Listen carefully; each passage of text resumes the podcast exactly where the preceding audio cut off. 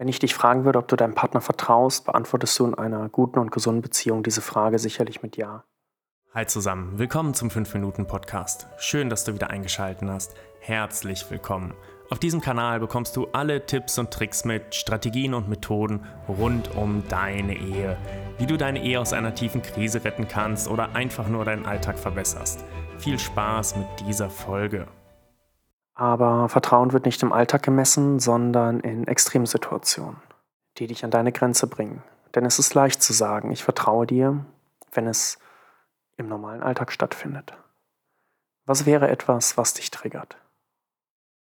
Vielleicht, dass dein Partner ohne dich weggeht oder sehr viel mit einer anderen Frau schreibt? Abends länger wegbleibt und dir nicht Bescheid sagt? In solchen Situationen wird unser Vertrauen auf die Probe gestellt. Und hier kannst du bemerken, ob du wirklich vertraust. Wenn ungute Gefühle hochkommen, erlaube dir, dass sie kommen. Fühle sie. Und gestehe dir ein, dass es okay ist, dass diese Gefühle da sind. Ja, bisher hast du geglaubt, du vertraust und jetzt, wo es geprüft wird, wird dir klar, okay, ich habe hier vielleicht doch noch etwas zu lernen. Sieh es als Chance, sieh es als Aufarbeitung. Schau auf die Gefühle, die entstehen und versuche herauszufinden, wo sie herkommen vielleicht Verlustangst, vielleicht ein Überhang zur Kontrolle. Oder das Gefühl, in Entscheidungen mit einbezogen zu sein, übergangen zu werden.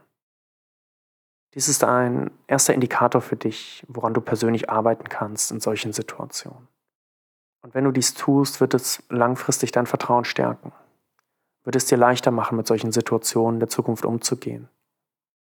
Der erste Schritt ist das Eingeständnis, zu sagen, ich dachte, ich würde völlig vertrauen, ich tue es aber nicht.